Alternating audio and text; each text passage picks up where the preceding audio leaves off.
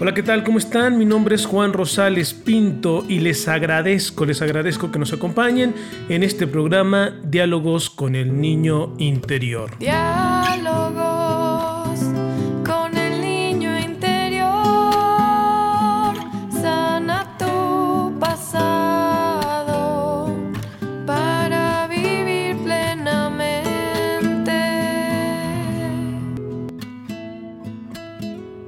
programa en el que todos los días estaremos trabajando de manera terapéutica nuestro pasado, nuestras heridas de infancia, nuestras situaciones no resueltas. Bienvenidos.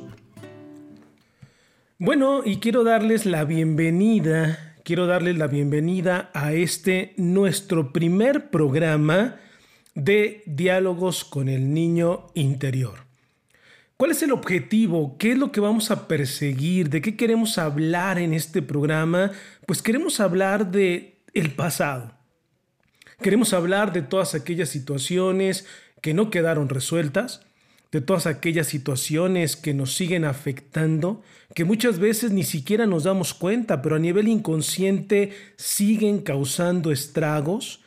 Y bueno, la gente tenemos muchas veces la creencia de que solo aquello de lo que soy consciente es lo que me afecta, solo aquello que pienso, que analizo, que me doy cuenta, y aquello que es inconsciente, que no me acuerdo, que en algún tiempo pasó, pero ha quedado ya fuera del presente, o sea, ha quedado en el pasado, pues esas situaciones ya no tienen injerencia en mi vida. Y por supuesto que no, por supuesto que no. Entonces en este programa nos vamos a enfocar a eso, nos vamos a enfocar a rescatar esa información del inconsciente para que tú puedas en tu presente vivir una vida mucho mejor, vivir una vida plena, una vida realmente extraordinaria. Muchas personas vivimos una vida común, vivimos una vida decadente porque traemos cargando mil cosas que no se resuelven que no estamos poniendo claras en nuestra vida y sin embargo sí nos afectan. Ese es el objetivo de este programa. El objetivo de este programa es echarnos un clavado a ese inconsciente, tratar de indagar y darnos cuenta que traemos cargando, que nos demos cuenta o que no nos demos cuenta, para a partir de ahí empezar a hacer ajustes y cambiar, hacer los cambios necesarios para tener una vida diferente. Y bueno, claro, claro que podemos hablar de a qué nos estamos refiriendo y vamos a explicar o vamos a empezar explicando la base, ¿les parece? Vamos a empezar explicando la base de todo lo que vamos a estar escuchando y todo lo que vamos a estar trabajando en este programa. Y bueno, empezaríamos con una pregunta clave. ¿Qué es una herida infantil? ¿Qué es una herida infantil? De pronto puede ser un término que no conozcas o puede ser un término que se te haga extraño, eh, en algunos casos, incluso para algunas personas, sin sentido, puesto que hablan de, bueno, pues si fue infantil, yo soy un adulto, ya que tiene que ver eso. Pues tiene muchísimo que ver. Y justo el día de hoy es el objetivo que tenemos, que quede claro de qué estamos hablando o cuál es el punto cuando nos referimos a tratar una herida de infancia.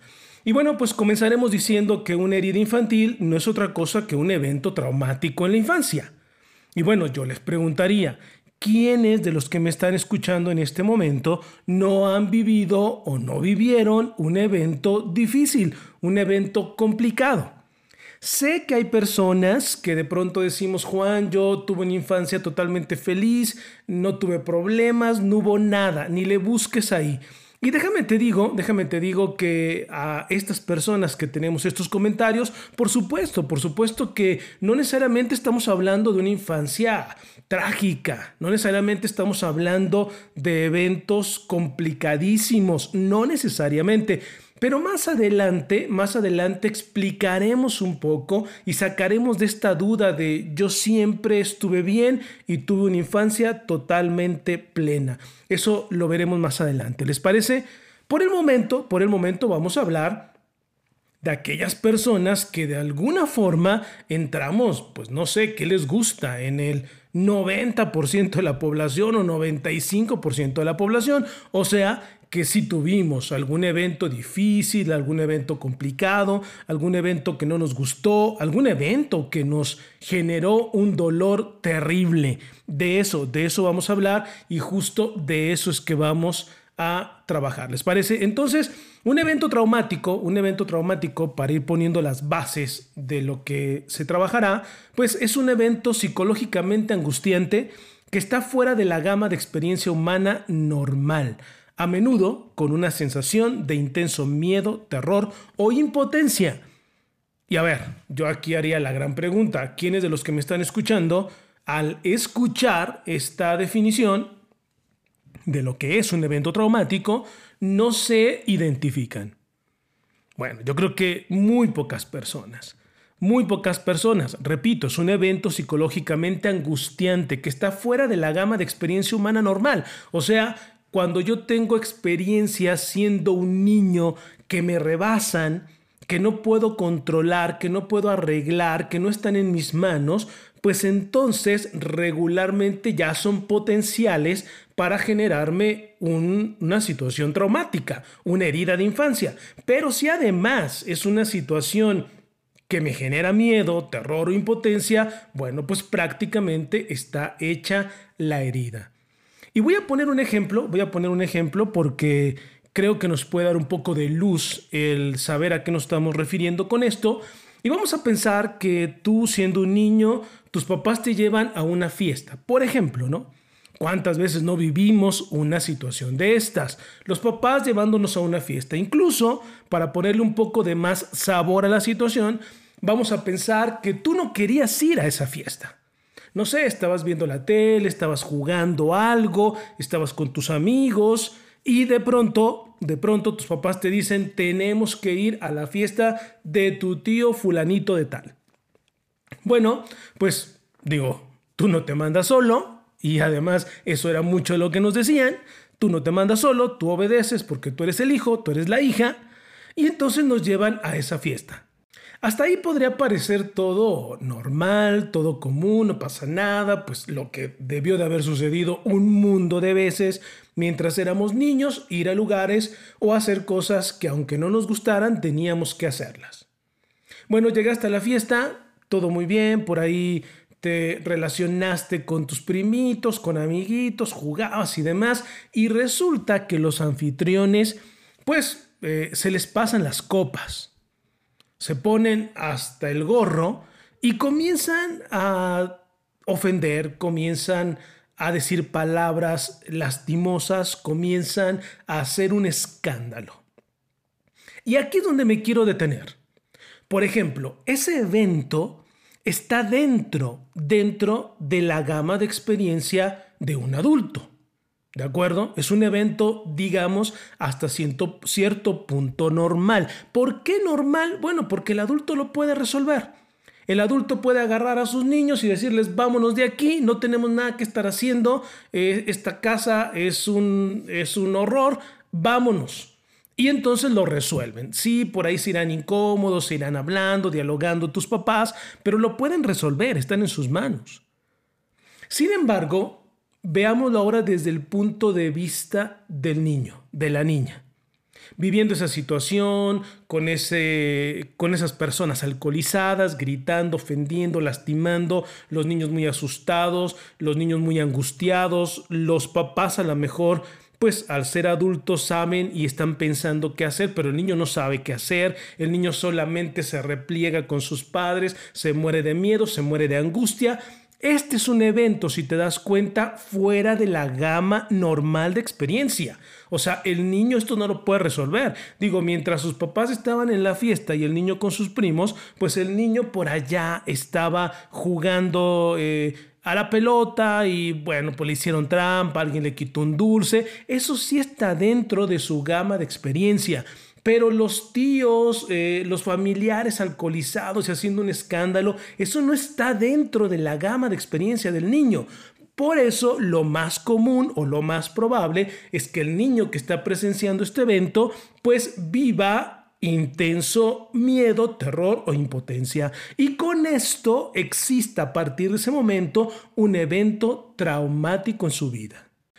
Y bueno, ¿qué va a pasar a partir de aquí? Pues eh, lo que va a pasar es que a lo mejor los papás lo resuelven, se llevan a los niños, los niños a partir de este momento empiezan a generar muchísimo miedo a ir a la casa del tío, muchísimo miedo a la gente que está alcoholizada, muchísimo miedo a eventos de este tipo. O sea, en el niño se ha provocado un evento traumático. Lo triste de la historia es que los adultos, que sí saben qué hacer, que sí lo resuelven, en la mayoría de los casos, si no físicamente, por lo menos emocionalmente, o sea, dirán, ¿sabes qué? Ya no hay que ir a la casa del tío.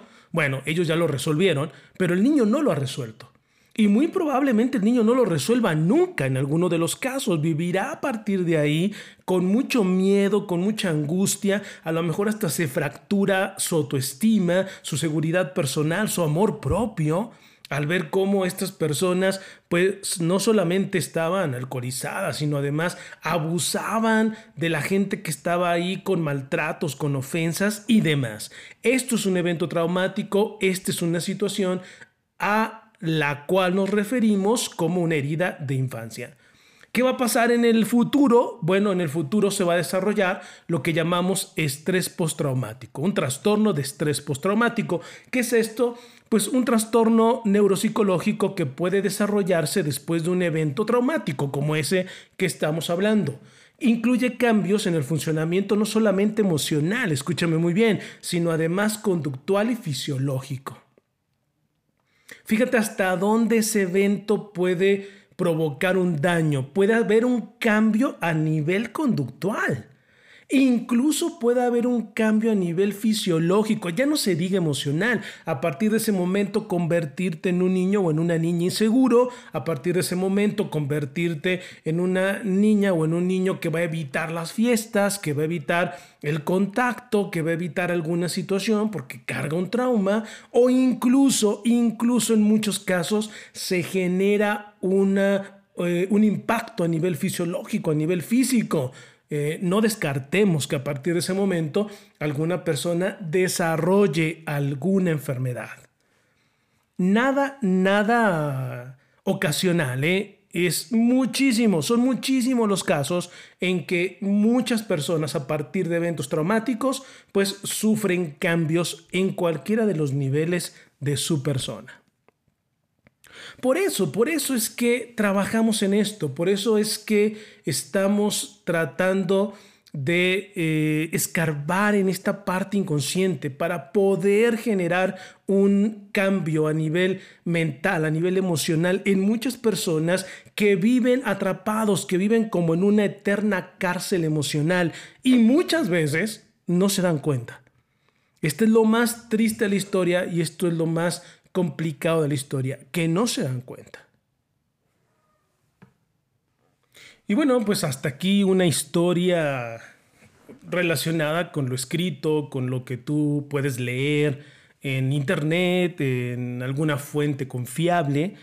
Pero déjame te cuento una historia real, uno de nuestros casos, uno de tantos casos que hemos tenido la verdad es que con este tema hemos trabajado con miles de personas ya en la actualidad, porque han sido más de 10 años de trabajo, casi 15 años de trabajo en relación con este tema de las heridas de infancia. Entonces, bueno, pues ya te imaginarás a todas las personas con las cuales hemos trabajado y a todas las personas con las cuales hemos resuelto un mundo de cosas. Una de ellas, una de ellas que incluso la tengo como un testimonio en en uno de mis libros, pero también, también en alguna ocasión en un programa de televisión que yo tenía, pues la invité para hacerle una entrevista. Entonces por ahí en mis redes sociales, en Juan Rosales Psicólogo, puedes encontrarte esta entrevista con esta persona. Eh, bueno, ahorita que di las redes sociales es Juan Rosales Psicólogo en YouTube, en Facebook, en Instagram y en todas las redes sociales, Juan Rosales Psicólogo. Y bueno, déjame te cuento, eh, en alguna ocasión llega, llega a nuestro consultorio una persona con un problema de una enfermedad llamada miastenia gravis. Esa enfermedad, para los que no la conocen, es una enfermedad degenerativa y es una enfermedad que afecta pues algunos, eh, algunas partes del cuerpo, pero uno, una de tantas, son los músculos. Eh, comienzan a afectar los músculos y por lo tanto las personas comienzan a sufrir ciertos problemas de, pues, si por ejemplo afecta los músculos de las piernas, comienzan a caminar con cierta pausa, con cierta lentitud, eh, les afectan también músculos de la cara, lo cual les impide ya en casos muy graves incluso comer. Es una enfermedad grave, es una enfermedad delicada, miastenia gravis se llama. Y bueno, pues llega esta persona, llega a nuestros consultorios, eh, por supuesto, no para atender la parte física, la parte de la enfermedad, no somos médicos, somos psicoterapeutas, y empezamos a trabajar con ella. ¿Qué quería trabajar ella? Pues lo que quería trabajar era el poder hacerle frente con un mejor ánimo, con una emoción más controlada a su enfermedad, ¿no? Quería vivirla de manera, pues, más estable. Cuando una persona vive ciertas situaciones complicadas en su vida, regularmente las emociones van y vienen, regularmente las emociones se desequilibran y esto genera conflictos a nivel mental y a nivel personal muy graves. Bueno, eh, ella, ella tenía esta enfermedad, sufría esta situación, cada vez iba pues siendo más complicada y nos visita, nos visita para trabajar. Y empezamos a trabajar, empezamos a trabajar en su ánimo, empezamos a trabajar en su seguridad, empezamos a trabajar incluso pues en, en cómo generar algo de motivación. En algún momento, en algún momento con una de las tareas que yo le dejé, esta persona regresa y me dice, oye Juan, ¿qué crees que hice? A mí cuando un paciente me dice, ¿qué crees que hice? Créanme que me tiemblan las piernas, porque pues yo soy el terapeuta, yo te dejé la tarea y yo sé que hiciste, pero si me dices, ¿qué crees que hiciste? Pues me estás prácticamente diciendo que hiciste algo que yo no sé.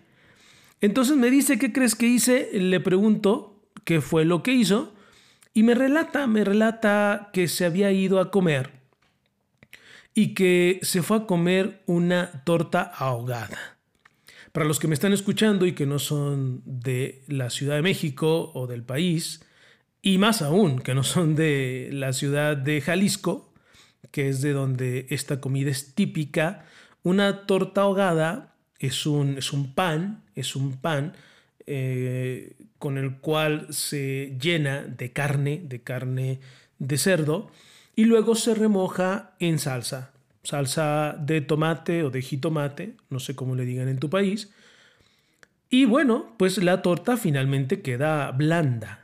Pero para que se pueda meter a la salsa, bañar en salsa, por eso se, llama ahogada, pues imagínate cómo debe estar de duro el pan.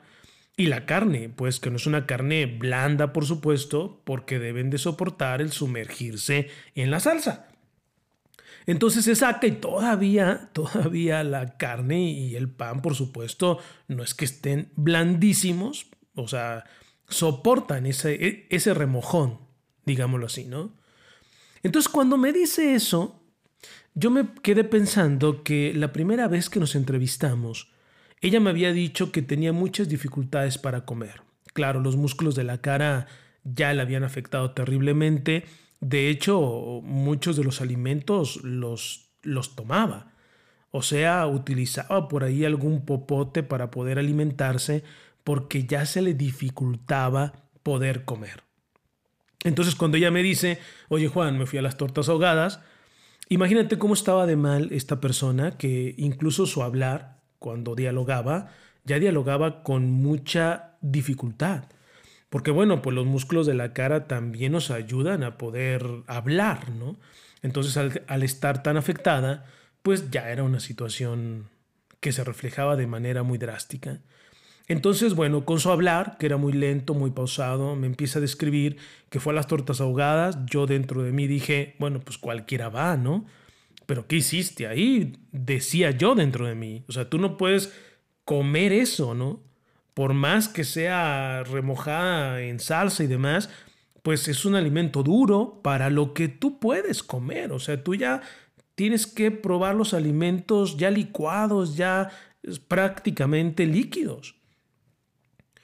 Y me dice, me dice, ¿y qué crees, Juan? Me la comí. Cuando esta persona me dice me la comí, entonces comencé a darme cuenta que su problema más allá de ser degenerativo, más allá de ser una enfermedad y más allá de que por supuesto a mí como psicoterapeuta no me toca analizar una enfermedad, sí podía ser algo psicosomático, sí podía ser un problema psicológico, lo cual si no es que estuviera afectando totalmente, por lo menos estaba a lo mejor abonándole al sufrimiento de ella. Y entonces decidí indagar. Decidí indagar para saber qué era lo que podía haber detrás de esto, cómo ella que no podía comer, de pronto con un poco de trabajo terapéutico podía comer. O sea, algo estábamos tocando, ¿no? Algo había más allá de la enfermedad que pudo, pudo eh, reponerse por lo menos un tiempo, unas horas o unos días, y alimentarse de manera diferente. Bueno, empezamos a trabajar, empezamos a indagar, por supuesto. Yo le en alguna ocasión le dije, bueno, ¿y cuándo te empezaste a enfermar? Ahí ya me interesó la, la enfermedad. Le dije, ¿cuándo comenzaste con esto? Dice, pues hace como un año, Juan. Hace como un año, después de un evento que tuve, eh, dice, yo iba por el centro de la ciudad, por ahí viví un asalto, hubo un asalto. Eh, todo mundo corrió porque se dieron las cosas a mano armada, por ahí cerca de donde yo iba pasando, era un lugar donde se concentraba mucha gente, porque ahí tomábamos el camión para ir a nuestras casas. Entonces había mucha gente, se da el asalto, eh, hay, disparos y entonces todo el mundo corre. Y yo lo único que recuerdo es que cuando todo terminó, cuando pasó el tiempo, Debieron de haber pasado uno o dos minutos, pero a mí se me hicieron horas. Al final, cuando reaccioné, estaba junto a mí un niño. Un niño de unos ocho años. Lo tomo de la mano, me dice, lo, tomo de la mano y busco a la madre, por ahí debería de haber andado la madre. Después de unos minutos de buscar a la madre, la madre justo se estaba subiendo a un taxi con un niño más pequeño, dice. Entonces me cuenta, yo supuse que el niño mayor, pues a lo mejor la mamá se confió, agarró al pequeño y le dijo al mayor corre y no se dio cuenta que el niño nunca había corrido. Cuando la mamá se va subiendo al taxi, el niño le grita, mamá, mamá, ¿por qué me abandonaste? Dice, y es eso que dijo el niño, Juan, cuando vio a su mamá y le gritó eso que dijo el niño, me impactó de tal manera que a mí posteriormente, pasados los días, más que acordarme de ese evento, pues que, es traumático también, ¿no? Un, asalto a mano armada, pues yo lo que, lo que recordaba era esos gritos del niño, mamá, ¿por qué me abandonaste? Tiempo después surgió la enfermedad, dice. Y yo aquí me hice una pregunta y se las hago a ustedes, se las hago a todas las personas que me escuchan. Yo me hacía la pregunta de si ese evento se conectaría con algo de su pasado. Porque a partir de ahí ella se enferma. Sin embargo, la enfermedad, por supuesto, pues no tenía nada que ver con el evento, no es una enfermedad degenerativa. Pero bueno, independientemente de eso, y como ya lo dije hace rato, no me tocan las partes médicas, sino las psicoterapéuticas, pues comenzamos a trabajar, yo empecé a indagar en su infancia. Y resulta que nos encontramos en su infancia la siguiente historia. En una de las sesiones regresa la paciente y me dice, Juan, respecto a la tarea que me dejaste, déjame te digo que haciendo un análisis de mi infancia, cuando yo tenía ocho años de edad, en mi casa nació un bebé. Dice, nació un bebé, era un bebé enfermo, así lo describe ella, con la cabeza más grande, el cuerpo más pequeño, un bebé que dejaron en casa, mi, mi hermana lo dejó en casa. Eh, ella se tenía que ir a trabajar, ella tenía que hacerse cargo de muchas cosas. Y dice, y yo lo cuidé, yo lo comencé a cuidar. Después de un tiempo el bebé me decía ma a mí. Yo dormía con él, yo lo alimentaba, yo lo cuidaba. Un día, un día recuerdo que mi hermana me dijo, ¿me lo voy a llevar? Yo lloré mucho, yo le rogaba que no se lo llevara. Y ella me dijo, me lo tengo que llevar, pero lo puedes visitar cuando tú quieras. Bueno, de alguna forma me tranquilicé, aunque para mí fue dolorosísimo que se fuera. Y bueno, aquí abro un paréntesis y pregunto, ¿no? Imagínate una niña de ocho años, ella decía que en ese tiempo tenía unos ocho años, imagínate una niña de unos ocho años cuidando un bebé, ¿no? pues digo, sin toda la conciencia de un adulto, pero prácticamente haciéndose cargo y, y algo así como adoptándolo en toda su inconsciencia o en toda su inocencia, pero al final como una especie de adopción. Y el niño con ella, puesto que ella decía que le decía ma. Bueno, eh, pasa el tiempo y ella ahí en el consultorio me platicaba que 15 días después le avisan que el niño murió.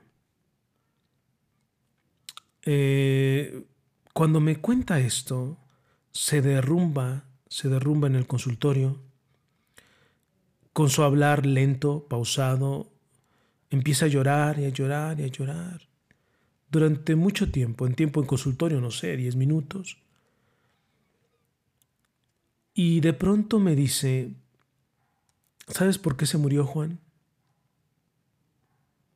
Porque yo lo abandoné. En ese momento yo recordé el evento que me había contado antes de que se detonara su enfermedad. Si tú recuerdas, hace unos minutos dije que ella le había impactado mucho que el niño le gritara a su madre, mamá, ¿por qué me abandonaste? ¿Por qué me abandonaste, mamá? Y entonces dije, ¿estará conectado su infancia y ella haber creído que había abandonado al niño y por eso murió, con su presente, donde el niño gritó, ¿por qué me abandonaste, madre? O sea, ¿se habrá despertado algo? Eran 32 años después, ¿eh? Eran 32 años después. Claro, la vida de ella en relación con toda esta historia de las heridas de infancia, pues una una vida pues con dolor, con dolor, algunas situaciones no resueltas. Y bueno, comenzamos a trabajar. Comenzamos a trabajar con un posible duelo, un duelo no resuelto en la infancia. Y algunas personas se preguntarían, ¿no? ¿Cómo? ¿Pero un duelo a los ocho años, a los nueve años? Hacerse cargo de un niño y traerlo cargando y de pronto esa herida ser detonada con un evento como este, bueno, es que el evento, si te das cuenta, el evento del robo es muy significativo. O sea, sí puede despertar algo oculto. Y en este caso, pues la herida estaba ahí no resuelta. Entonces empezamos a trabajar, empezamos a trabajar con el duelo, empezamos a trabajar con la situación. ¿Y qué te cuento? Por eso es que yo después la llevé a la televisión y le hice la entrevista, porque después de un tiempo, Increíblemente, en lugar de que la enfermedad avanzara, empezó a retroceder. Empezó a retroceder, empezó a hablar bien, empezó a caminar bien, empezó a sanar. Claro, tiene que tener cuidados, pero la enfermedad empezó a sanar. O sea, la herida, el trauma de infancia la empezó a matar.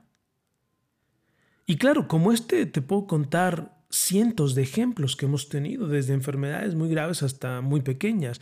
Pero yo de pronto digo, si una herida de infancia te puede llevar a la muerte a través de una enfermedad, imagínate que no puede hacer, ¿no? Por supuesto, emociones descontroladas, ira, depresión, ansiedad, bueno, pues eso con la mano en la cintura. Este es uno de tantos casos que a mí me ha tocado ver, que he sido testigo de cómo al perdonarse ella, algo que, bueno, le digo mucho a mis pacientes, no quiero hablar con el adulto, quiero hablar con el niño, porque el niño, el adulto dice, pues ya sé que eso no era posible, pero de pronto la niña puede seguir cargando el dolor.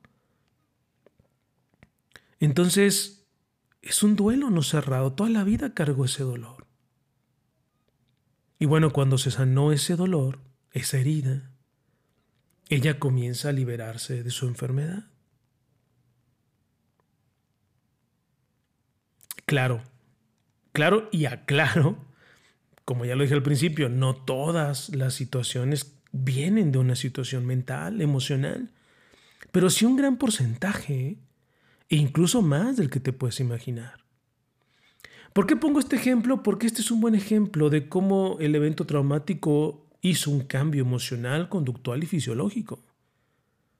Y ya lo dije ahorita, si un evento te puede enfermar, pues ¿qué no puede hacer?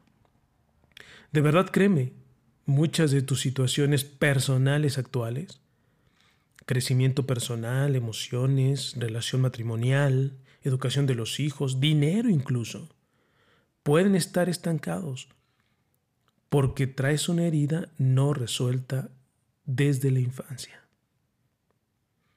Y bueno, pues en este programa, Diálogos con el Niño Interior, vamos a trabajar con ello. Vamos a indagar y vendrán, vendrán más programas que te ayudarán a ir trabajando. Esto va a ser un momento terapéutico, esto va a ser un podcast terapéutico con el cual vamos a resolver muchas cosas. Tú verás, te darás cuenta de eso. Por lo pronto te quiero dejar con esta historia, con esta situación real. Piénsala, medítala y empieza a pensar, empieza a pensar qué puedes traer tú no, algo no resuelto. Digo, lo trabajaremos, lo trabajaremos, iremos viendo todas las situaciones, pero comienza, comienza a pensar hasta la entrega de nuestro siguiente podcast. Por lo pronto quiero invitarte a que nos sigas en las redes sociales, como ya te lo decía hace rato, Juan Rosales Psicólogo, en YouTube, Facebook, eh, Instagram. Y bueno, pues ahí eh, sabrás de muchas situaciones que trabajamos también. Pero si quieres escuchar el siguiente podcast, bueno, pues te haré la siguiente entrega en estos días. ¿Te parece? Queremos que trabajes, queremos que trabajes, queremos que comiences a despertar y a ser la mejor versión de ti mismo. Así que nos vemos en el siguiente programa. Hasta luego.